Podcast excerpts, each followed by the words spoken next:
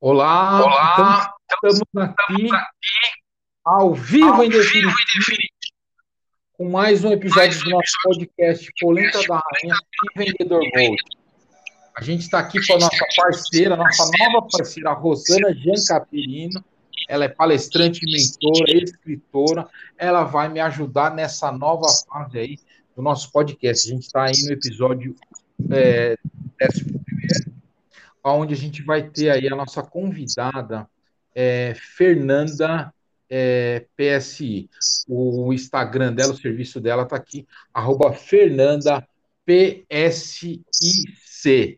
Ela, ela vai falar um pouco de é, saúde mental, autoconhecimento, desenvolvimento humano, tá? Então, é, ela já está aqui comigo, mas, Rosana, eu queria que você desse aí a sua, a sua o seu pitaco. Seja muito bem-vinda ao nosso podcast Polenta da Rainha e Vendedor Gold. Vamos lá, Rosana. Olá, boa noite. Boa noite, Fabrício. Boa noite a todos. É, é um prazer enorme estar aqui com vocês. É um prazer enorme é, participar desse podcast.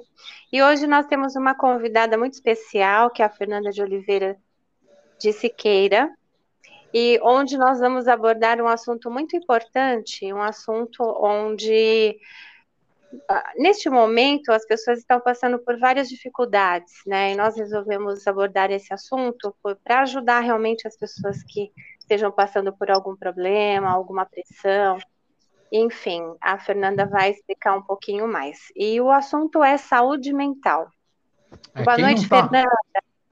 Quem não está passando, quem não está passando é, um, um, um perreio pirou a cabeça depois dessa pandemia, né? Mas vamos aí, eu vou apresentar ela de novo. Então, ela é psicóloga, Fernanda Siqueira, palestrante, especialista em saúde mental, relacionamentos abusivos, abordagem, análise. Ela arrebenta, terapeuta corporal também. Muito boa noite, Fernanda. Fica à vontade e vamos bater esse papo aí. Boa noite, boa noite, Fabrício, boa noite, Rosana, boa noite a todos. Muito obrigada pelo convite e com certeza falar saúde mental nunca foi tão necessário, né, quanto nesse pós-pandemia, que a gente está saindo dessa pandemia, né, ainda bem, e isso afetou o emocional, o psicológico das pessoas, né, então tem aumentado o número de pessoas que têm passado por, por situações em que elas não conseguem né, administrar as próprias emoções, os próprios sentimentos, né? E só que antes de falar de saúde mental, eu sempre gosto de fazer a introdução do que é saúde, né? Porque quando a gente fala de saúde, qual é a imagem, né, que a gente tem de uma pessoa que tem uma boa saúde? É uma pessoa que não tem nenhum tipo de doença física, né? Isso. né? E aí a muito organização. bem abordado, né, Fernanda? Porque Sim. às vezes as pessoas têm dificuldade de entender, né, o que é uma, o que é a saúde mental, né? Exato. Então, muito bem, muito bem é, colocado da, da sua parte. E assim, a pergunta é: o que é saúde mental realmente? Sim, sim. Ó, a Organização Mundial da Saúde, né, que é a OMS, ela vai definir primeiro a saúde como estado completo, então, de bem-estar físico, mental e social. Porque assim, a gente sempre associa a ter saúde só com uma questão física, mas ela também é mental, social, familiar, afetiva, então é o todo do ser humano. E aí a saúde mental seria esse bem-estar né, no qual as pessoas conseguem perceber as suas próprias habilidades, a sua própria capacidade, potências, né, para lidar com os estresses do dia a dia, que consegue trabalhar de uma forma mais produtiva, mais eficaz, mais efetiva e que também é capaz de contribuir, né, com a comunidade, com a sociedade como um todo. Então a OMS ela vai definir a saúde mental como este todo, né? Ela vai falar sobre o que é saúde, depois o que é saúde mental. E aí a gente gente fala também um pouco de saúde emocional, porque a, a saúde mental e emocional, é, qual que é a ideia que vocês têm, assim, que agora, assim, eu, eu, eu devolvo perguntas também, né, para justamente ter esse bate-papo. O que, que, vocês acham que pode ser? Vocês acham que saúde mental, saúde emocional é diferente, é igual, é a mesma coisa? Qual é a ideia que vocês têm? Não, é diferente, né? Eu acho que é, é isso, é bem o que está o, o, o, Porque o, o, men, o emocional é diferente do mental, né? Entendeu? Sim, isso mental mesmo. são todas as emoções que a gente passa, né? Que a gente é, consegue é, passar no dia a dia, né? E, e a parte mental é a parte das reações, né? Do corpo, né? Do cérebro, né? É isso?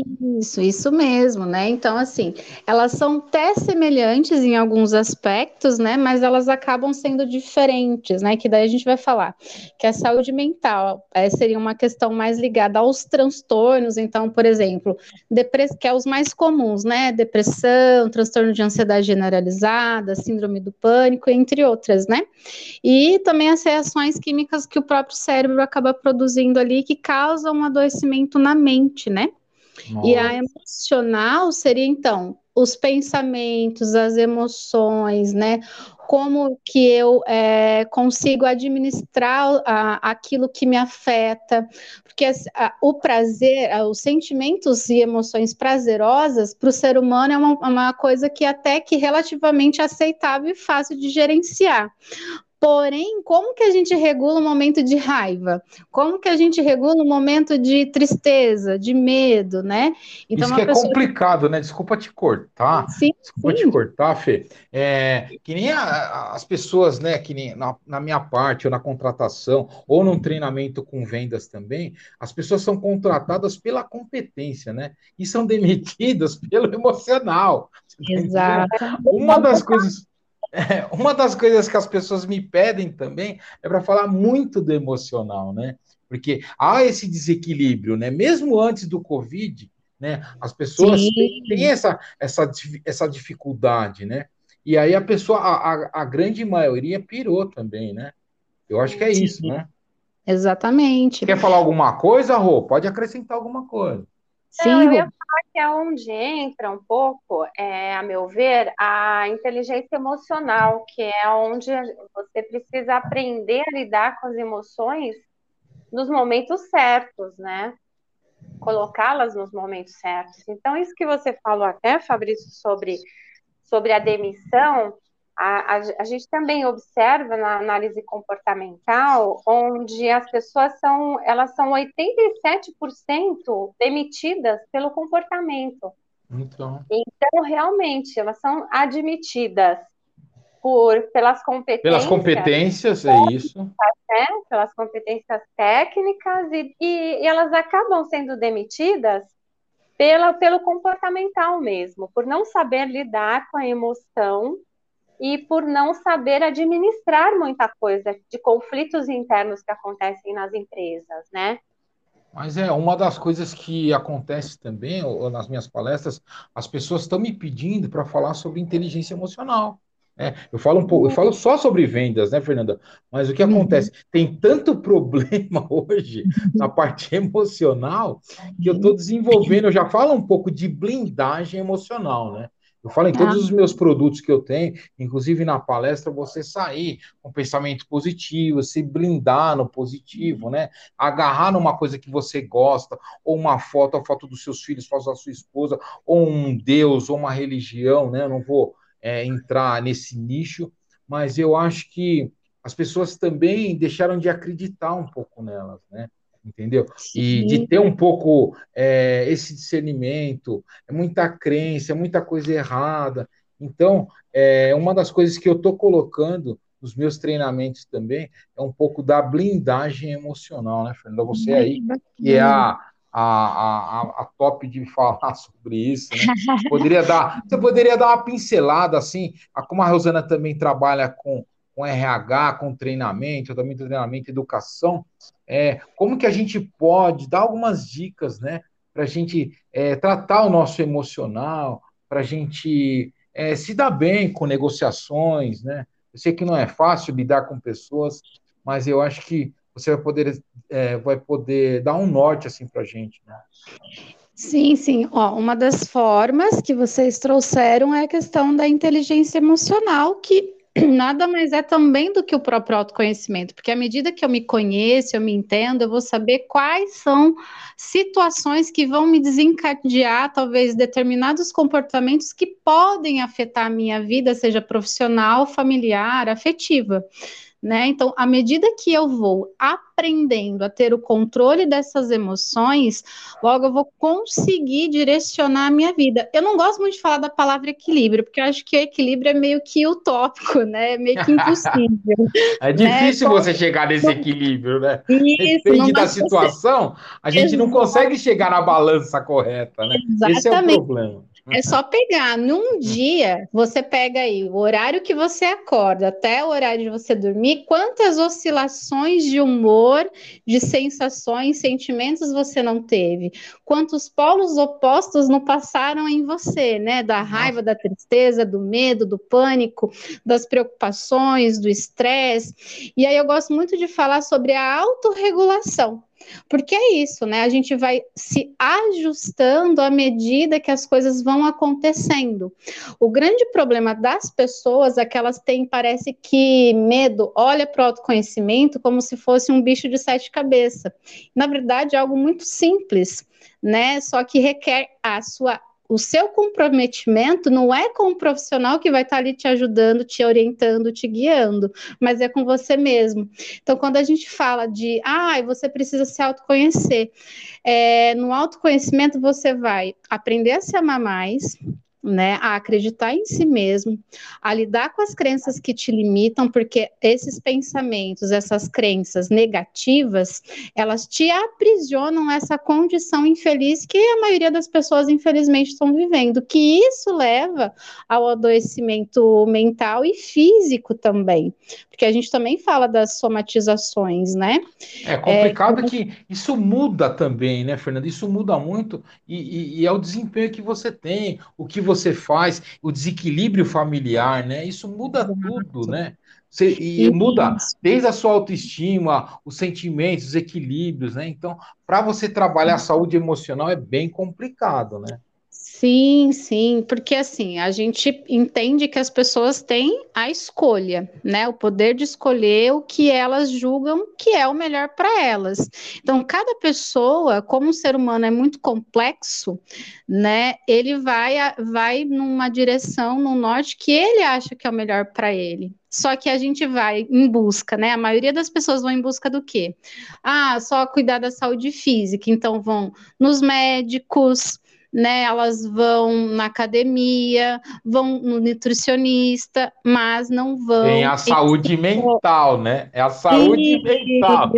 É isso Muito... que as pessoas acabam esquecendo, né? Isso, muitas pessoas acabam preferindo primeiro o caminho do psiquiatra, por exemplo, que entra com uma medicação, porque é isso, né? O psiquiatra ele vai fazer a escuta, ele vai ouvir todos os sintomas que a pessoa está apresentando e ele vai prescrever um remédio que vai ajudar a aliviar os sintomas, mas não vai resolver a raiz do problema que aquela pessoa tem, né? Porque é o remédio, o... né? É um paliativo, né? É, um, é uma coisa que você vai passar, mas realmente é, o remédio é a sujeira para baixo do tapete, né, Fernanda? Exatamente. Só que a hora que você coloca isso para cima e para fora, eu vou falar uma situação minha também, porque a gente está no marketing digital Fernanda. É, a gente tem expectativas e acontece muita coisa. E aí eu fiquei meio que saturado do marketing digital. Você cria um monte de expectativa também. Eu cheguei, eu passei por uma crise de dezembro para janeiro que não foi fácil, entendeu? Eu não sabia lidar com a parte é, mental. A verdade é essa. E muita coisa do emocional também. Tá uhum. Então, eu acho que é, é difícil, igual você falou, do equilíbrio, né? Você é. entrelaçar essas duas coisas e viver as duas situações e tentar é, é, é, trilhar um norte para isso, né? Porque, igual você falou aí, é, que o médico dá o remédio, né? Eu fui, mas não, você toma esse remédio durante 30 dias, e aí não sei o quê. Só que aí, depois você fica também numa abstinência desse remédio, né? Dia que você não toma, ai, eu não sei o quê, ai, não sei o que lá. Você tá entendendo? Então, é complicado porque é, é, paliativo, né? Você não fica realmente é, é, equilibrado se você não for a fundo o próprio transtorno que você tem, né, Sim, Fernanda? E, e, e aí é que tá, né? Quando a gente não olha para a raiz do problema, a nossa vida ela não muda, ela não transforma. A gente não consegue sair de uma situação em que a nossa vida está travada, em que está tendo adoecimento não só nosso, mas também da nossa família, porque a gente afeta e é afetado o tempo todo. Os nossos comportamentos, as nossas reações, elas afetam as pessoas ao nosso redor. Então eu tenho uma frase que eu gosto muito de usar, que eu uso muito no consultório é: pessoas feridas ferem pessoas. Pessoas Olha. curadas curam pessoas, né? Então, à medida que uma pessoa da família se determina, se decide a cuidar de si mesma, a olhar para dentro, olhar para as feridas emocionais, porque é impossível nascer neste mundo sem ser traumatizado em algum momento da vida.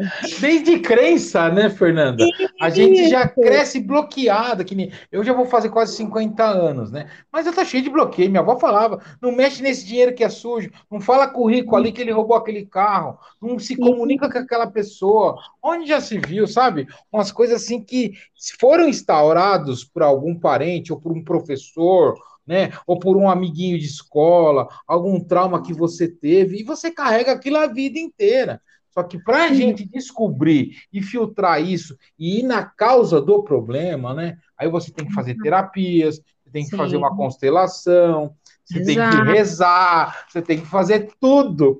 A gente se desbloqueia todos os dias, né? Né, Rosana? É, você quer acrescentar alguma acho. coisa sobre isso? Não, eu queria complementar isso que você está falando, porque tem muitas pessoas que às vezes passam a vida inteira e não descobrem isso. É. E vivem, né, nesse bloqueio durante a vida toda. Então é muito importante. A Fernanda falou do autoconhecimento e assim é muito importante a pessoa se autoconhecer, saber é, quais são os limites, os limites emocionais, o que, que ela tem que fazer para trabalhar isso, para melhorar, ver quais são os seus pontos fortes, né? Eu falo isso bastante quando eu faço a aplicação do DISC. Né, no DISC a gente mostra muito para as pessoas quais são os pontos fortes e quais são os pontos que ela deve melhorar. Ô, Fê, então, mas é, é legal. É, não, desculpa. Ô, desculpa. Fê.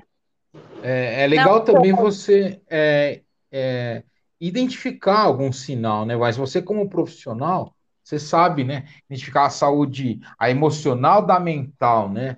E, e ver com cuidado, né? Então aqui você Sim. pode passar alguma coisa aí para gente aí para traçar o norte para quem está nos ouvindo aí depois nas plataformas digitais, no nosso Spotify. O que você acha aí, Fê? Isso, alguns dos sinais assim que pode estar tá sinalizando que a sua saúde mental ou emocional pode estar tá sendo afetada. Um, um, dos primeiros sintomas é um cansaço extremo, é exaustão, né? Às vezes vem dores de cabeça, né? É, que é frequente, causa uma desordem aí no, nos pensamentos, que eles ficam mais acelerados, vem uma sensação de angústia e muitas vezes apatia em relação à vida, né? Quando a gente vai falar tanto da saúde mental, né, e da emocional, é, esses primeiros sintomas que eu vou estar tá falando um pouco pode estar tá ligado às duas, mas tem alguns que são específicos de que realmente está é, sendo desencadeado um possível transtorno, seja transtorno é, depressivo, seja de ansiedade, ou seja de outros, né? É, problemas com sono, né? Dormir pouco ou dormir demais, né? O adulto, ele precisa, em média, dormir de 7 a 9 horas. Mas hum, mesmo que, vamos supor... Deixa eu te perguntar uma coisa, já vou te interromper, porque Sim, a, a gente já tem, já é diferente, né? Porque eu durmo, pelo, eu durmo só 6 horas. Eu sempre fui assim, mas eu tenho a síndrome do pensamento acelerado. Que nem eu tô aqui com ah. vocês, nessa Legal. gravação, eu já estou pensando na live que eu vou fazer amanhã, no exame que eu vou fazer na quinta-feira. Olha só as loucuras. Mas eu sou dessa forma, entendeu? Isso. Mas eu a tenho gente essa síndrome. Uhum, então, isso também. Mas eu, não, mas eu consigo acalmar isso com o quê? Eu faço academia duas vezes na semana, eu não Sim. tomo calmante, entendeu? Mas é difícil controlar, é difícil. Então, Sim. Fê, aqui, para quem está nos ouvindo, que tem problema com sono, que dorme pouco, dá umas dicas aí, o que, que a gente pode fazer para melhorar o sono? Ó, dicas, né? Às vezes você pode ser a pessoa, porque o seu metabolismo já se acostumou a dormir, por exemplo, igual o exemplo que você deu, né, Fabrício, de seis horas. Mas você acorda bem disposto, você acorda com energia, com disposição, ou você acorda mais cansado do que você foi dormir? Que são sinais. Se você acorda mais cansado, é porque tem alguma coisa que não está bem. Então, quais é, é importante as pessoas fazerem é, uma espécie de um ritual na hora de dormir, né? Porque hum. assim você vai automaticamente desacelerando o seu organismo. Então, seja fazer um leite quente, por exemplo, né, para você, uma meditação, uma oração, sempre antes de dormir, fazer pequenos passo a passos todas as noites evitar ficar no celular antes de dormir ou ficar assistindo ah, TV. Meu Deus do céu. O porquê disso? Ai, essa, essa, Fabrício, essa é pro Fabrício, ó. Aí é difícil, ele não. fala comigo meia-noite, Fernanda. Ele fala comigo meia-noite, ele tá lá teclando, o rosto tá acordado ainda e tal, e aí vai, aí a gente desenrola a conversa. A gente fala disso porque a luz de uma tela, seja do celular, do computador ou de uma televisão, ela manda uma mensagem para o nosso cérebro que é a gente precisa ficar desperto a gente tem que ficar acordado por conta da luz, que remete à luz do sol, né? Então, dia, né, luz, tenho que ficar acordado e ser produtivo. Noite é hora do meu corpo repousar e eu descansar. Pessoas que conseguem estabelecer uma rotina de uma boa noite de sono, mesmo que você durma só cinco horas, por exemplo, se você é esse adulto que dorme só cinco horas por, por noite, mas se você mas consegue... sem interrupção, né, Fernanda? Direto que nem. Eu durmo seis horas sem interrupção, mas eu acordo zerado. Eu tô bem. Isso, entendeu? isso. O importante é você, quando você acorda, é qual é o ânimo que você tá, qual é a sua disposição, são os sinais. Hum. Então, se você tá acordando bem disposto, então tranquilo. E aí você começa a sua rotina, né? É, tem dias, dia. tem dias igual você falou, desculpa te interromper, porque senão eu vou perder o fio da meada. Mas, gente, é, nós, que nem eu trabalho no marketing digital, às vezes a gente tá em curso, outro treinamento, que nem amanhã eu vou dar uma palestra às oito. Então, ó, começa às 8, mas até eu tirar dúvidas, vai para umas 10 e meia, 11 horas. E aí você está no computador até umas 11 horas, tá no telefone, tá fazendo isso. Aí o que, que eu faço? Eu tomo um outro banho para me acalmar, diminuo um pouco a luz do quarto, aí eu não pego mais o telefone. Porque se eu fico nesse inferno, eu não consigo desligar, entendeu? Esse é o problema.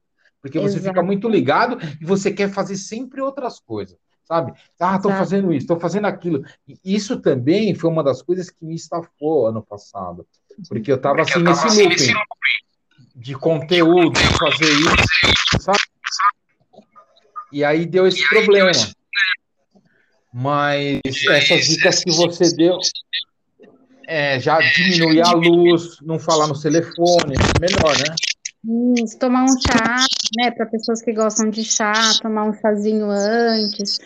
São coisas que te ajudem a acalmar, a desacelerar a mente, porque quanto mais você conseguir desacelerar antes de dormir, mais o seu sono vai ser um sono de qualidade. A gente sabe que o sono foi de qualidade quando a gente acorda bem disposto, não, não acorda daquele jeito mais cansado do que a gente foi dormir né? Entendi. São sinais de que a gente teve uma boa noite de sono, né?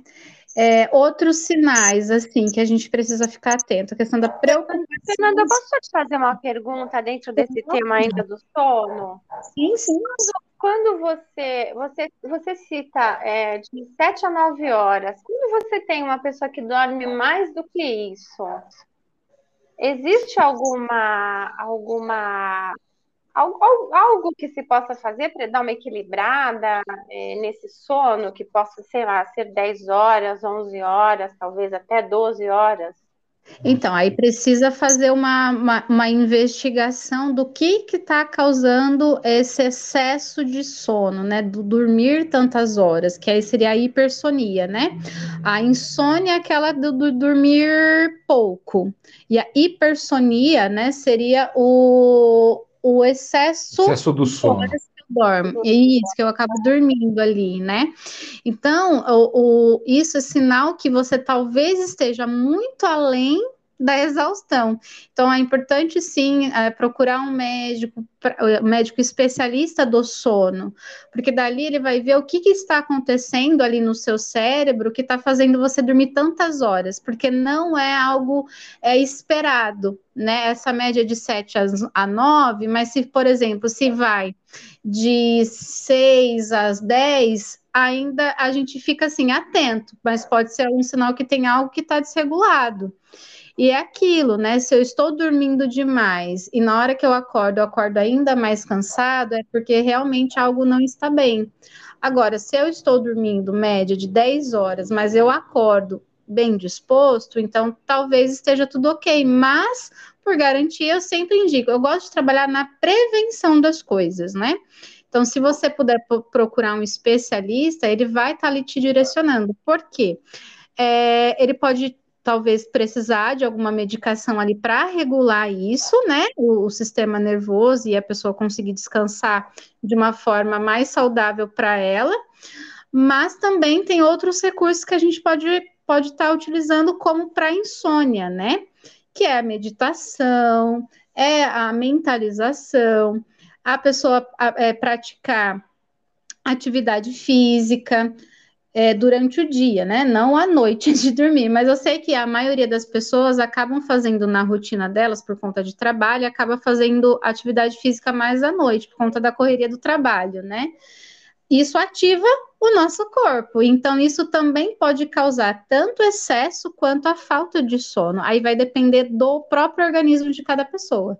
É, é difícil complexo. controlar isso, né, né, Fernanda? Sim. Porque cada um tem um modo, uma vida diferente da outra. Então, é, às vezes eu também faço atividade física depois, mas às vezes eu acabo fazendo à tarde, entendeu? Às vezes eu faço um dia, eu faço de manhã.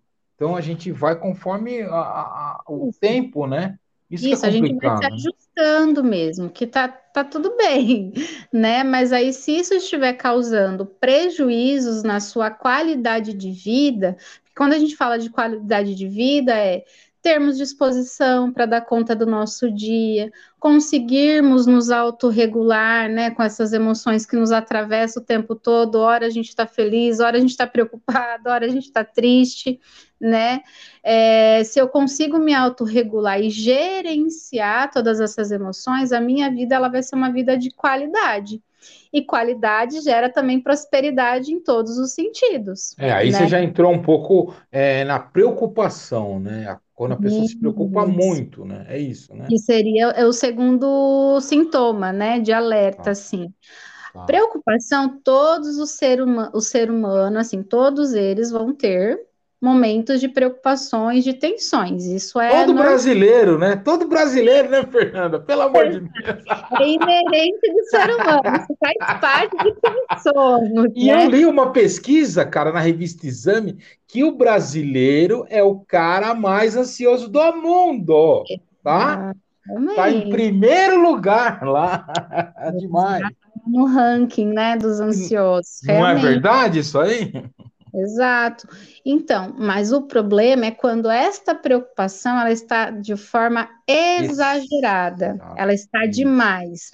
É aquela preocupação em que te gera aqueles pensamentos extremamente negativos, né? Hum. Que vai atrapalhar é, toda atividade que você for fazer no dia, você não vai conseguir se concentrar no seu trabalho, porque você vai estar pensando naquela, naquele problema que você está preocupado, você não vai conseguir se relacionar de uma forma bacana com, com a sua equipe de trabalho, ou com pessoas da sua família, ou na, na, na universidade, escola, enfim. É, isso diminui a sua qualidade ali, né? A sua entrega ali do, do, do que você está fazendo. Porque uma pessoa que está com a mente preocupada demais, ela não consegue ver nada além daquilo. E ela também não consegue achar solução para aquilo. E isso vai aumentando o medo, a angústia, que isso pode gerar lá mais para frente um transtorno mesmo, né? Pode estar tá desencadeando. Se, se é que já isso não pode ser um sinal, um indício que talvez uma ansiedade ali já está sendo gerada. É, de uma simples preocupação, a, você pode é, alastrar por um problema sério, né, Fernando? É isso, né? Exatamente, exatamente. Por exemplo, o que mais preocupa os brasileiros é a questão financeira, é o pagar as contas, né? É, lógico que tem outras preocupações também, com doenças na família, isso também gera uma preocupação excessiva nas pessoas. Então, co como que funciona a mente de uma pessoa ansiosa? Eu já estou falando de um transtorno agora, tá? Ah. É, por exemplo, ah, esse mês eu tive uma queda, pensando no, no, no, nos autônomos também, né? Nas pessoas que trabalham de, de, dessa forma autônoma. Um exemplo, que acho que esse fica mais fácil de eu explicar, né? É, nossa, estou perdendo clientes. Isso, eu estou perdendo clientes, isso significa que vai diminuir as minhas vendas, e isso automaticamente vai me gerar essa, essa, essa falta ou essa é, vai afetar o meu orçamento daquele mês ou do, do meu Faturamento, ano. lógico, lógico. Isso, isso. Então aí o que, que ela começa a pensar? Meu Deus, eu vou falir, vai dar tudo errado. Eu não vou conseguir pagar os meus funcionários, eu não vou conseguir pagar as contas esse mês. E ela vai criando vários monstros na cabeça e ela não consegue focar na solução do problema. Porque à medida que ela vai pensando em tudo negativo que pode acontecer, ela não consegue parar um tempinho, respirar e falar: não, calma, espera. Eu preciso respirar fundo, entender o que está acontecendo, vou analisar a situação e achar a solução do meu problema. É verdade, Fernanda. É isso daí a pessoa sofre por antecipação, né? Esse é o problema. Às vezes nem aconteceu ainda e a pessoa já está sofrendo. Eu falei, eu, eu, fui jantar com um amigo meu no sábado, ele é médico, ele estava falando assim: é, às vezes eu estou receitando o remédio, prescrevendo o exame para a pessoa, ele é otorrino laringologista, né? Uhum. Aí a pessoa fica me perguntando assim: não, doutor, e se der tal exame? Se esse exame der não sei o quê, eu vou ter que fazer isso, eu vou ter que fazer aquilo. Cara, você uhum. nem fez o exame. Eu nem vou falar. E aí agora tem aquele Google médico, tudo que você procura no Google, né? E a pessoa fica naquele, naquele looping e fica doida ali, né? Entendeu? Às vezes ela nem tem o problema, mas só dela ter que fazer, ou ela ter que tomar uma decisão, ou ela ter que fazer uma coisa diferente, ela já sofre por essa antecipação, né? Exato. E ela já vai criando ali na mente dela todos os cenários mais ruins e desastrosos para ela né? E aí isso vai aumentando a angústia, vai manter, é, aumentando o medo, e isso gera sintomas físicos também. Porque a pessoa fica com falta de ar, né? Que aí Nossa, é outros sinais, né? É, Sudorese, dor de barriga, né? Dá tudo. Dor no estômago, né? problema de intestino, aquel, aquela questão do suor frio, sensação de que você pode estar tá morrendo, está tendo um problema cardíaco. Isso Nossa, vai... menina, eu tive isso, viu, Fernanda? Eu tive isso, isso. mas isso foi uma coisa, né? Eu vou ter que, eu vou ter que é interromper, porque eu tive isso. Porque eu sofri um acidente de moto faz uns 10 anos, entendeu? E aí eu me recuperei tudo. Só que eu, eu ficava com medo, assim, quando ia atravessar a rua, essas coisas, e me dava um ataque cardíaco, e eu fui duas vezes para o hospital falando, tá me dando um infarto, tá me dando um infarto, eu vou morrer. E aí eu cheguei lá, fizeram todos os exames, não tinha nada. Era uma crise nada. de ansiedade, provavelmente. Você acredita, velho? A hora que você falou isso, eu lembrei na hora eu indo para o hospital. Por isso, como o ser humano é fraco, né, Fernanda? Como a gente tem assim, o ser humano tem essa soberba, ah, eu posso isso, eu faço aquilo, não sei o quê. Mas a gente é um cisco, né? Meu Deus do céu. Exato. Né? Então, isso começa desde uma dor de cabeça, uma dor de barriga, que pode te ocasionar uma coisa, e tipo assim, se eu não não desse um basta para mim falar, olha, eu não tenho nada e eu vou sair para a rua de novo, não vai me acontecer nada. Eu estava preso dentro da minha casa, sabe? Uma Exatamente. coisa assim. Fiquei com esse trauma, cara, uma loucura. É né? horrível. Muitas pessoas passam por isso e aí a vida delas fica limitada, né? Porque assim, se isso está te gerando insegurança, automaticamente vai afetar a sua autoestima, porque você começa a sentir que você não é capaz né? Que você não é mais autossuficiente. E aí você vai perdendo a crença de que você tem o domínio, o controle de si mesmo. Porque assim, eu sempre falo, gente, vocês nunca vão conseguir controlar o que os outros fazem. É mas você tem e tem o dever de ter um controle sobre si mesmo. né? Mesmo que você tenha um transtorno mesmo, você pode ter controle e domínio deles, porque você não é o transtorno, você é a pessoa que possui ele.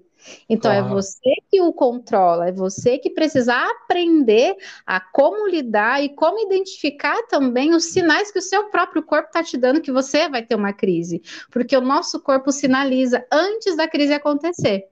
Às vezes ela é o pensamento negativo que te, te afeta, às vezes é uma dor de cabeça, às vezes é, é essa questão do estômago que muitas pessoas acabam tendo, às vezes ela é alergias causadas, a queda de cabelo, porque realmente tem algo que não está bem. E aí você precisa investigar de onde vem. Não é nenhum problema você procurar quando é sintoma físico, eu acho que as pessoas têm mais é mesmo que procurar os médicos né, os clínicos para poder estar tá fazendo toda a avaliação de exames, enfim. Mas, se é no, que igual aconteceu com você, você não tinha nenhum problema cardíaco, certo? Então, é então é verdade. Então, mas até a pessoa, às vezes a pessoa, que nem uma queda de cabelo é uma coisa assim, num, não foi assim uma, uma, uma, uma, cardíaco. É uma coisa simples, né? Mas até a pessoa identificar isso, a pessoa vive com isso seis anos, um ano, né? A vida inteira, e fica nesse brau, nessa coisa ruim, né? Isso, porque assim, é, é, é, é natural que eventualmente alguns, algumas épocas né, do ano, essa queda de cabelo, por exemplo, acaba acontecendo. Mas se ela está sendo de uma forma excessiva e se ela está perdurando mais do que dois, três meses, opa, pera lá, o que, que, será que está acontecendo aqui comigo? Né? Alerta aí, né, Fê? Alerta aí, né? É, a mesma coisa. É. Eu já tive esse caso de, de ter queda de cabelo o ano todo, e não é. realmente ficar preocupada e querer ir no médico e tudo mais. Cheguei até a tomar remédio para queda de cabelo, mas aí eu descobri que era se eu controlasse o meu emocional, meu cabelo pararia de cair. Isso, para você ver, né? O quanto que o nosso emocional é. rege todo o nosso corpo, né? Então, se a gente não cuidar bem de. Porque o emocional é, é quem somos, né, aquilo que somos e sentimos. Então, se eu não cuidar bem de mim, se eu não me tornar uma pessoa mais autoconfiante e segura de mim mesma, qualquer situação que fugir do meu controle, porque é aquilo, né? A gente não tem controle de imprevistos, a gente não tem controle do que as pessoas fazem, mas a gente pode ter controle de, de nós mesmos. O porquê, igual vocês deram exemplo lá no começo, né? Por que, que as empresas têm demitido tantos funcionários, né? Contrata pelas habilidades e capacidades que eles possuem, mas acabam demitindo por conta do comportamento, da postura da pessoa. Porque justamente isso, são pessoas que, em, em tese, né, na parte do, do conhecimento, elas dominam, mas na hora de se é, controlarem, administrarem o que elas sentem, elas se perdem, aonde elas vão acabando tendo comportamentos que afetam diretamente a produtividade da empresa. E é por isso que eles acabam sendo demitidos. Então, à medida que você se conhece, sabe quem você é, e também consegue identificar esses sintomas antes disso se tornar algo maior, você consegue ter uma vida de qualidade, uma vida perfeita, plena, sem, sem, sem doenças. Eu acho que é um pouco difícil, não tem como. Às vezes a gente pega um resfriado, uma gripe, né, uma virose, e por aí vai que é que tudo bem, porque o nosso sistema imunológico ele abaixa em certas épocas do ano também. Só que se o nosso emocional não está bem, o nosso sistema de defesa do nosso corpo também cai. Por isso que cai cabelo, a unha fica fraca, a nossa pele fica sem viço e vai só piorando. E se você não se cuida, não cuida do seu emocional, o seu corpo vai, vai responder dessa forma muito ruim, ele vai adoecer. E a é. gente tem esse dever com a gente. Você tem Às que ficar ligado em tudo, né? Cuide. É. Isso. Por isso a importância do autoconhecimento, né, Fê? Sim, ele é assim, ele é a Quando a gente se autoconhece, você começa a perceber os sintomas do corpo, né? Porque o corpo já, já traz né, essas informações. Então, quando a gente se conhece, fica mais fácil de detectar Sim. que você não está bem. Isso, é? porque, isso, porque daí você já vai saber qual que é o seu normal e qual que tá, o que que tá fugindo desse normal, do seu padrão, né? Sim. E, e é importante você se conhecer, porque à medida que você se conhece, você também entende como o seu próprio organismo funciona, né? O seu próprio corpo, né? Vai funcionar.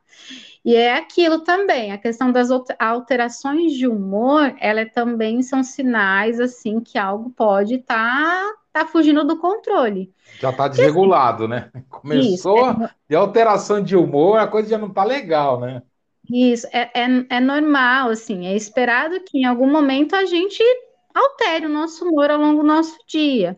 Mas quando isso acaba é, sendo também de tudo que é exagerado e excesso é porque está te sinalizando que algo não vai bem. Então, é você ficar dias, semanas muito irritado, ou muito melancólico, ou muito triste, ou sentindo que nada tá bom para você, nada tá bem, enfim, são sinais que você precisa estar tá observando, ou se de repente tá te gerando muitos medos, né, muita angústia, pera, calma lá.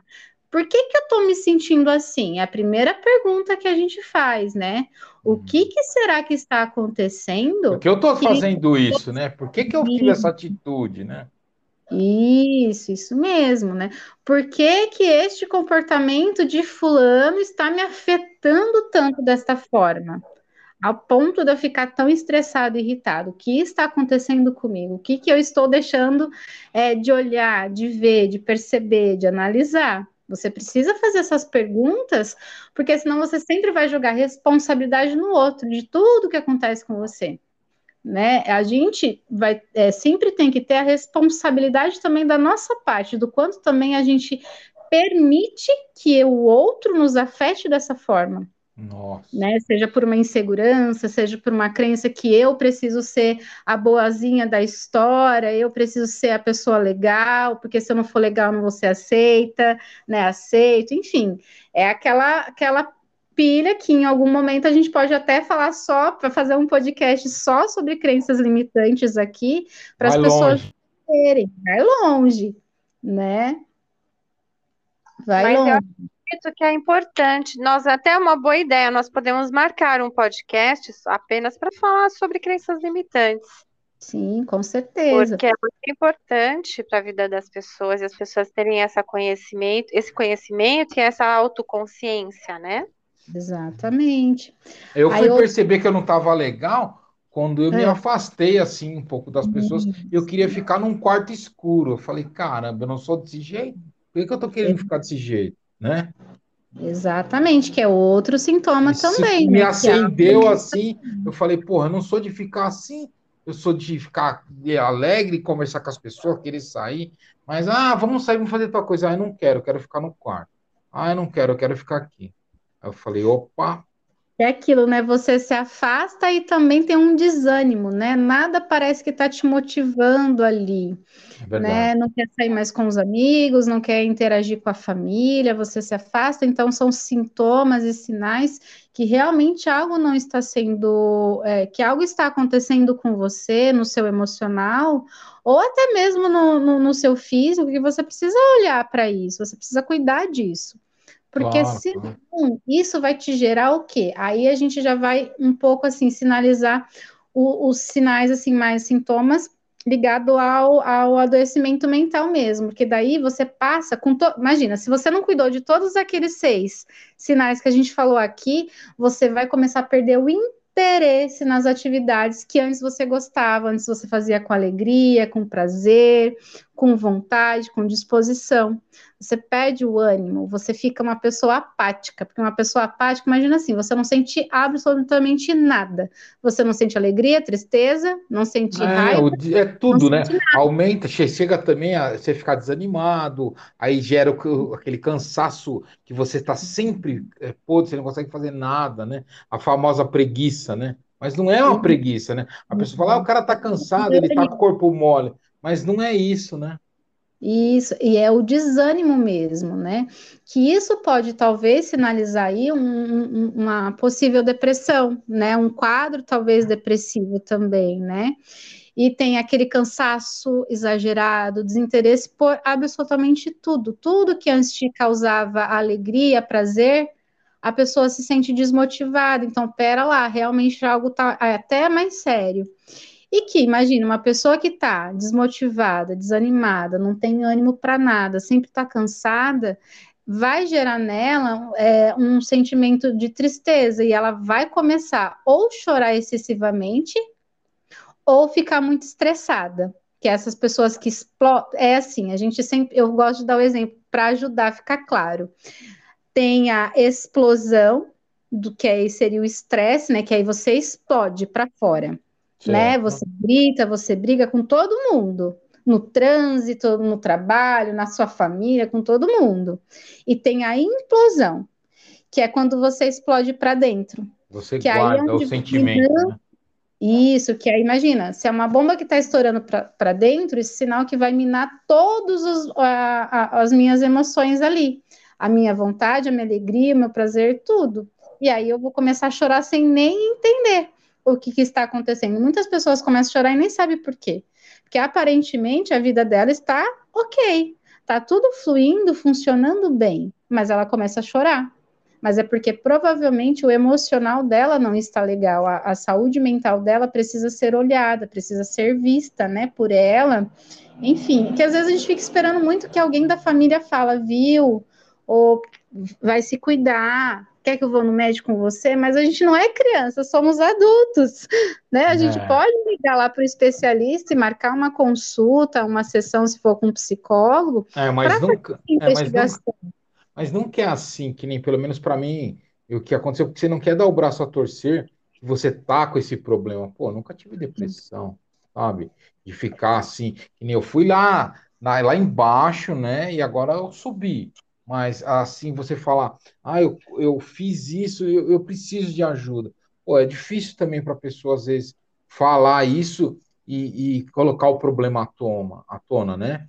Mas aí Sim. é o parceiro, é a família, igual você falou, e a pessoa uhum. realmente que está do teu lado, ela perceber essa dificuldade e falar, olha, fulano, você uhum. tem que ir para o médico.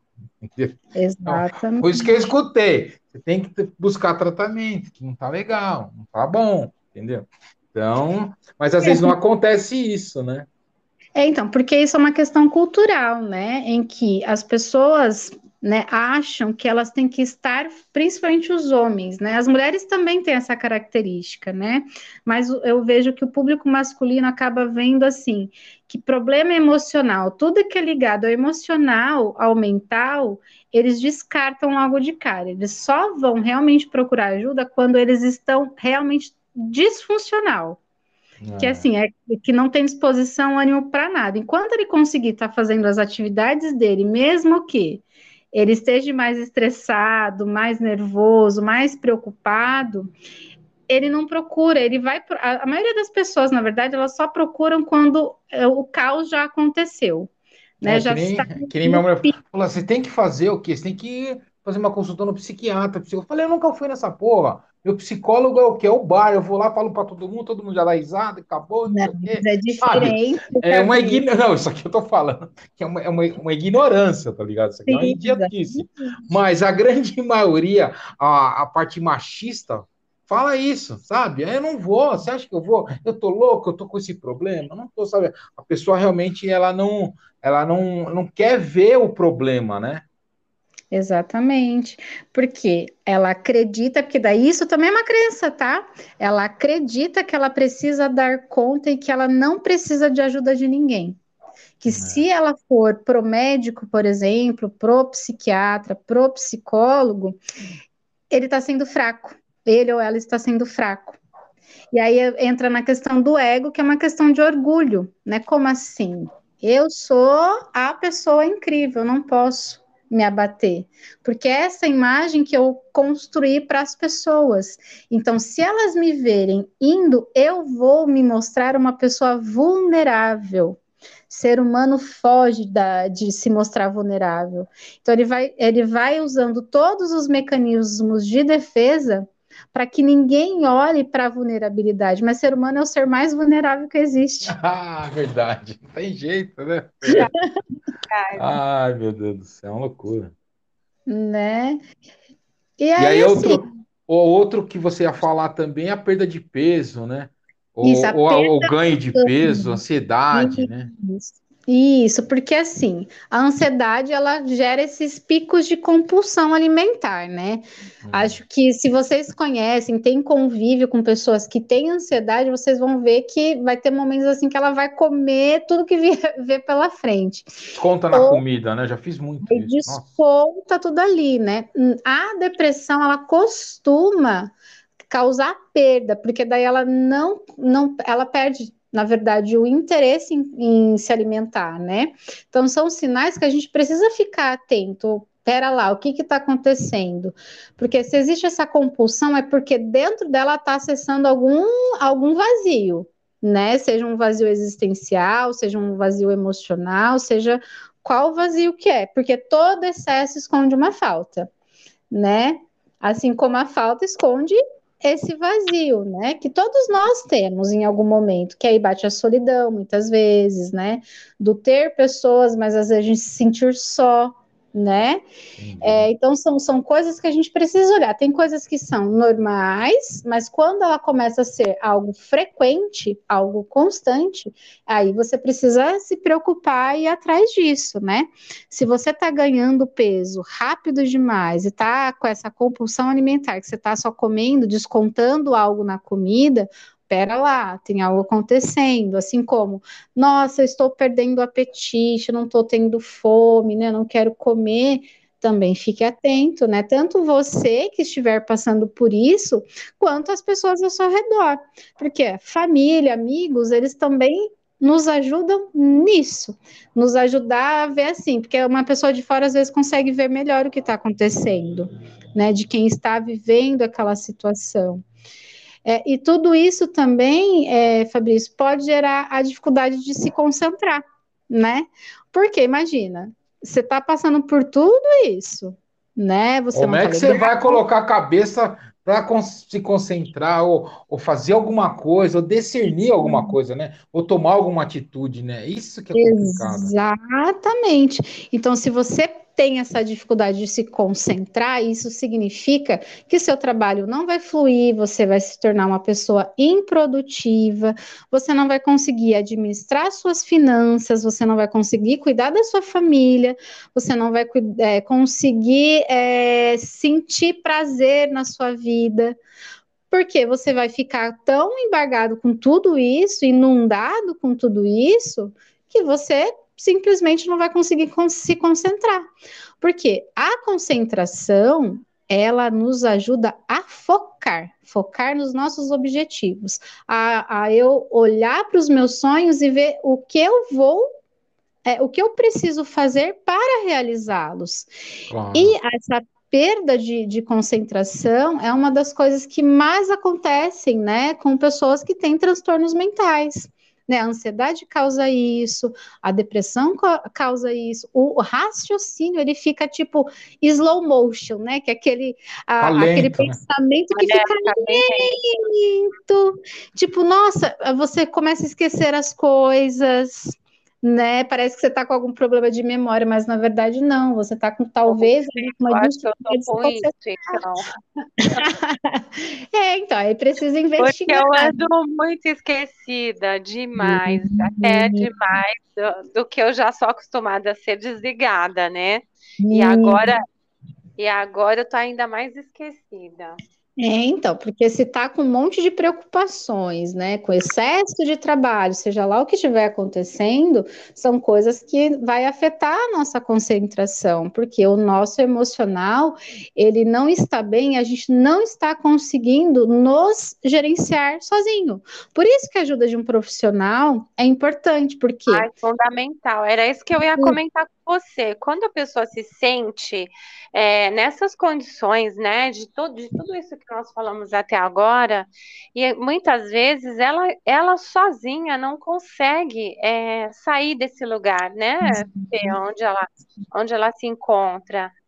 E, e qual que é a sugestão? O que, que a gente pode sugerir para as pessoas assim?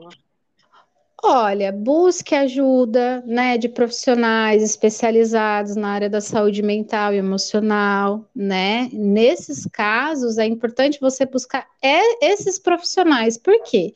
são profissionais que eles têm toda a dimensão dos transtornos, do que isso compromete, e vão te ajudar com essas ferramentas, né, para te ajudar a se autogerenciar e entender o que está acontecendo, e se precisar de tomar uma medicação ali para ajustar, regular o sistema ali, né, o seu organismo, para você voltar a ser a pessoa funcional que você sempre foi, a pessoa feliz, alegre, vai ser importante. Às vezes as pessoas olham para medicação com, de duas formas.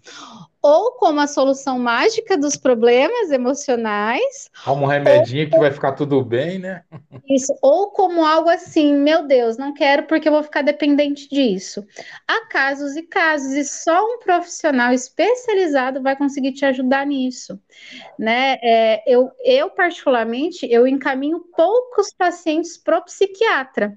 Porque eu vou fazendo toda uma avaliação com ele de a persistência dos sintomas, o como que isso está aumentando ou não. E aí, quando eu vejo que não é algo só emocional, eu encaminho para psiquiatras, né? E normalmente são psiquiatras que, quando eu indico, eles têm abertura para falar comigo também, porque daí a gente faz um trabalho em conjunto. É, né? deixa eu só te. Na evolução do próprio paciente, Entendi. né? Fernanda, e quando a demanda já vem do psiquiatra, hein? A pessoa. Isso. A pessoa vai no psiquiatra e fala: olha, é, você tem que fazer 20 sessões, igual aconteceu comigo. Fui lá para o psiquiatra, ó, você tem que fazer 20 sessões com, com psicólogo, desculpa, com psicólogo. Como que é essa, essa demanda? Então, aí vai vir já com o diagnóstico formado, provavelmente a pessoa já vai estar, né, tomando essa medicação que o psiquiatra, né, é, prescreveu, e aí como que nós psicólogos trabalhamos? Aí vai depender muito da linha, né, da abordagem, do olhar do, do, do profissional. Eu, dependendo do caso, eu acho que 20 atendimentos, né, 20 sessões, às vezes é pouco para aquele problema, porque às vezes é uma raiz tão profunda que 20 sessões você trabalha o vínculo, que Nossa. sem confiança no profissional, você não consegue se abrir totalmente. Né? Porque você, eu, Fernanda, não consigo falar dos meus problemas emocionais mais profundos com pessoas que eu não confio, e muito menos com um profissional né? Então, o vínculo é importante também, né? Então, é, é, são é, coisas é, dicas né, que eu posso dar é: se você sentiu que esse profissional é, você não sentiu confortável à vontade, você tem todo o direito de procurar outro profissional, porque às vezes aquele profissional não teve esse, é, essa ligação com você importante de confiança. Porque se eu não confio no profissional que está ali para me ajudar, eu não vou conseguir também me envolver com o meu próprio processo, porque é um trabalho em conjunto. Né? É, isso, então, isso daí eu, Fernando, é complicado que aí a gente tem que fazer uma análise é, a cada caso, né? Cada caso vai ser uma coisa. Aquilo, é a, a, gente vai a 10 sessões vai resolver. Ah, aquele ali vai ter que ser 30, 40, Sim. entendeu? A gente não sabe. Então, cada caso é, vai ter que ser estudado e, e o profissional que está fazendo o atendimento vai dar a, a, a retórica correta, né? Sim, exatamente. Eu não acho que a pessoa precisa passar o resto da vida fazendo terapia, né? Eu acho que o trabalho nosso enquanto psicólogo é ajudar a pessoa a ser autônoma, independente. Porque se você fica ali com aquele paciente para sempre, né? Porque já mudou, né? A psicologia ela tem mudado, a psicologia clínica ela tem mudado muito essa, esse olhar, essa visão, né? De que o, a pessoa não precisa passar o resto da vida com você. Você tem métodos de terapia breve, por exemplo, que você faz um, um tanto de sessões fechadas ali, e para aquela queixa inicial que a pessoa chegou, se ela concluiu, já encerra o processo e pronto. Por isso que assim, é, cada pessoa ela vai te trazer uma demanda específica. E aí o profissional, junto com o paciente, vai construir o, é, o, a, é, o próprio a condução né, da, da, da sessão ali na hora.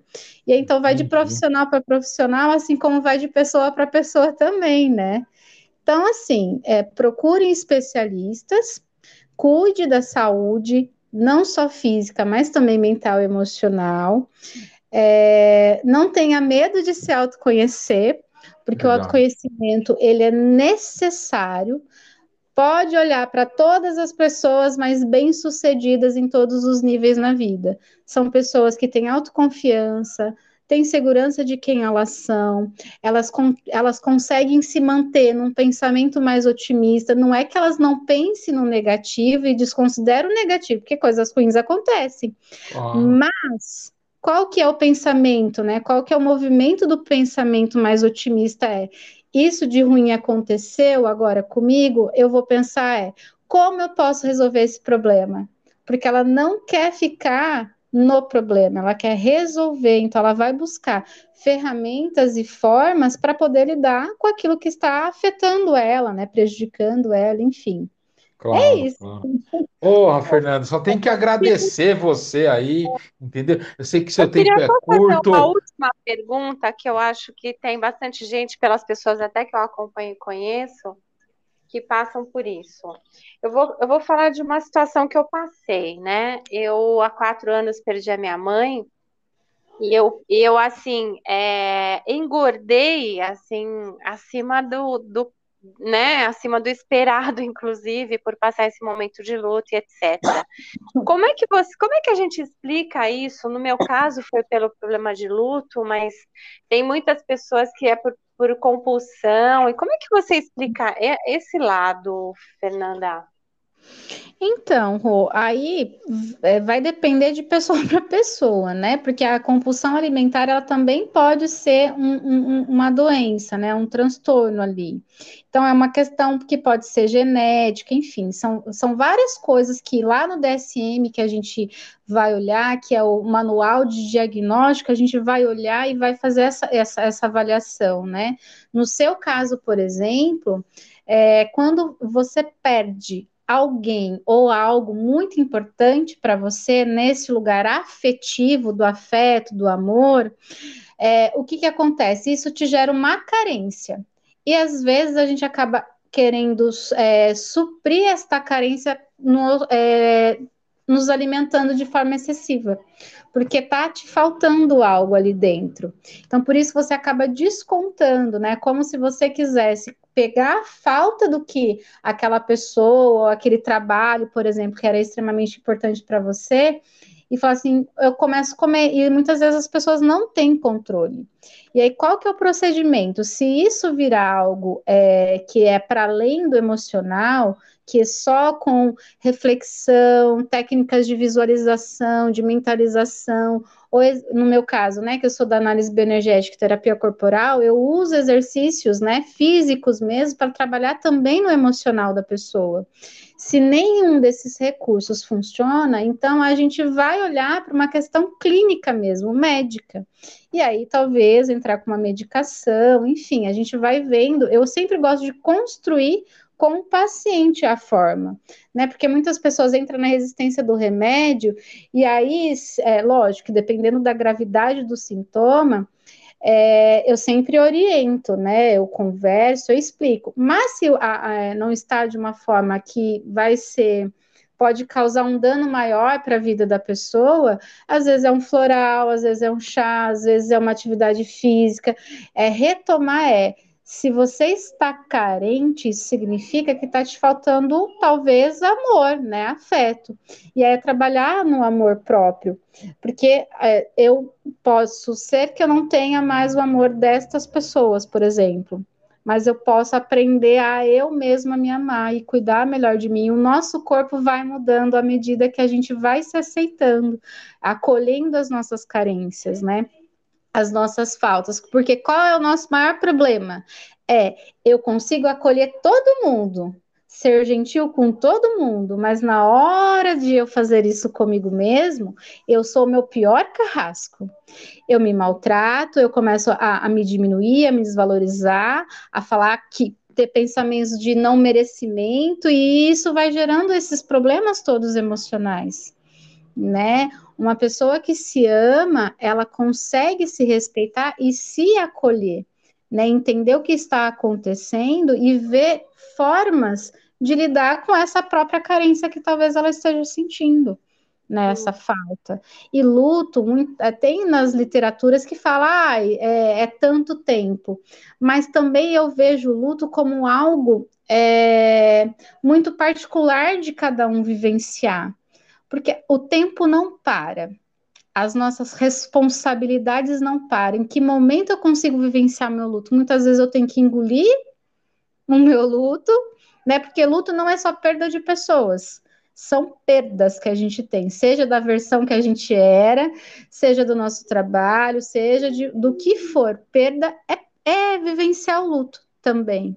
É, então, é, Rô, é, aí vai, vai muito assim, de ca, cada caso é um caso. Então, um especialista vai conseguir direcionar e ver o que, que, está acontecendo.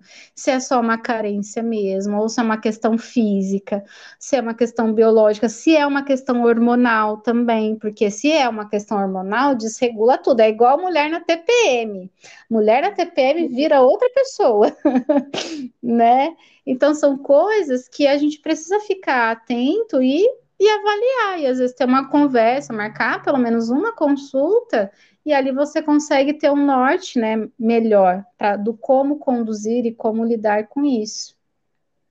Maravilha, tá maravilha, Fernanda, muito maravilha. Obrigada pelos esclarecimentos, pela, pela sua dedicação aí em responder para a gente as perguntas, em passar para as pessoas é, o seu conhecimento, né? Ah, Maravilha, viu, Fernanda? Maravilha. Eu queria agradecer você também, né, por ter aceitado o nosso convite aí, tá participando aí desse episódio do podcast Polenta da Rainha Vendedor Gold, onde a gente teve aqui a presença ilustre da psicóloga Fernanda O. Siqueira. Ela é palestrante, especialista em saúde mental, relacionamentos abusivos, abordagem de análise bioenergética, terapeuta corporal. Ela utiliza esse método da escuta ativa. Ela faz atendimentos orientações online e presencial Espaço Fênix, psicoterapia, movimento e educação. Olha, eu vou estar passando o serviço dela aqui, arroba Fernanda PSIC. O Instagram dela, arroba Fernanda PSIC. Então, Fernanda, muito obrigado pela sua presença. Né? Adorei aí. Esse, esse episódio ele vai estar disponível nas plataformas de podcast, vai estar disponível no Spotify Tá? Então, é, eu queria agradecer você, agradecer a Rosana. Eu queria que você falasse um pouquinho aí, quisesse passar, se você quiser passar o seu telefone, passar depois no Instagram, depois eu vou estar colocando lá no podcast certinho, né? Então, fica à vontade e muito obrigado pela sua presença, querida. Ah, eu agradeço né? também pelo convite, pelo seu, por aceitar o nosso convite, né? E, a, e por, por participar desse, desse episódio, desse, desse episódio décimo, é, 111, né, da, falando sobre saúde mental. Muito obrigada, viu, Fê?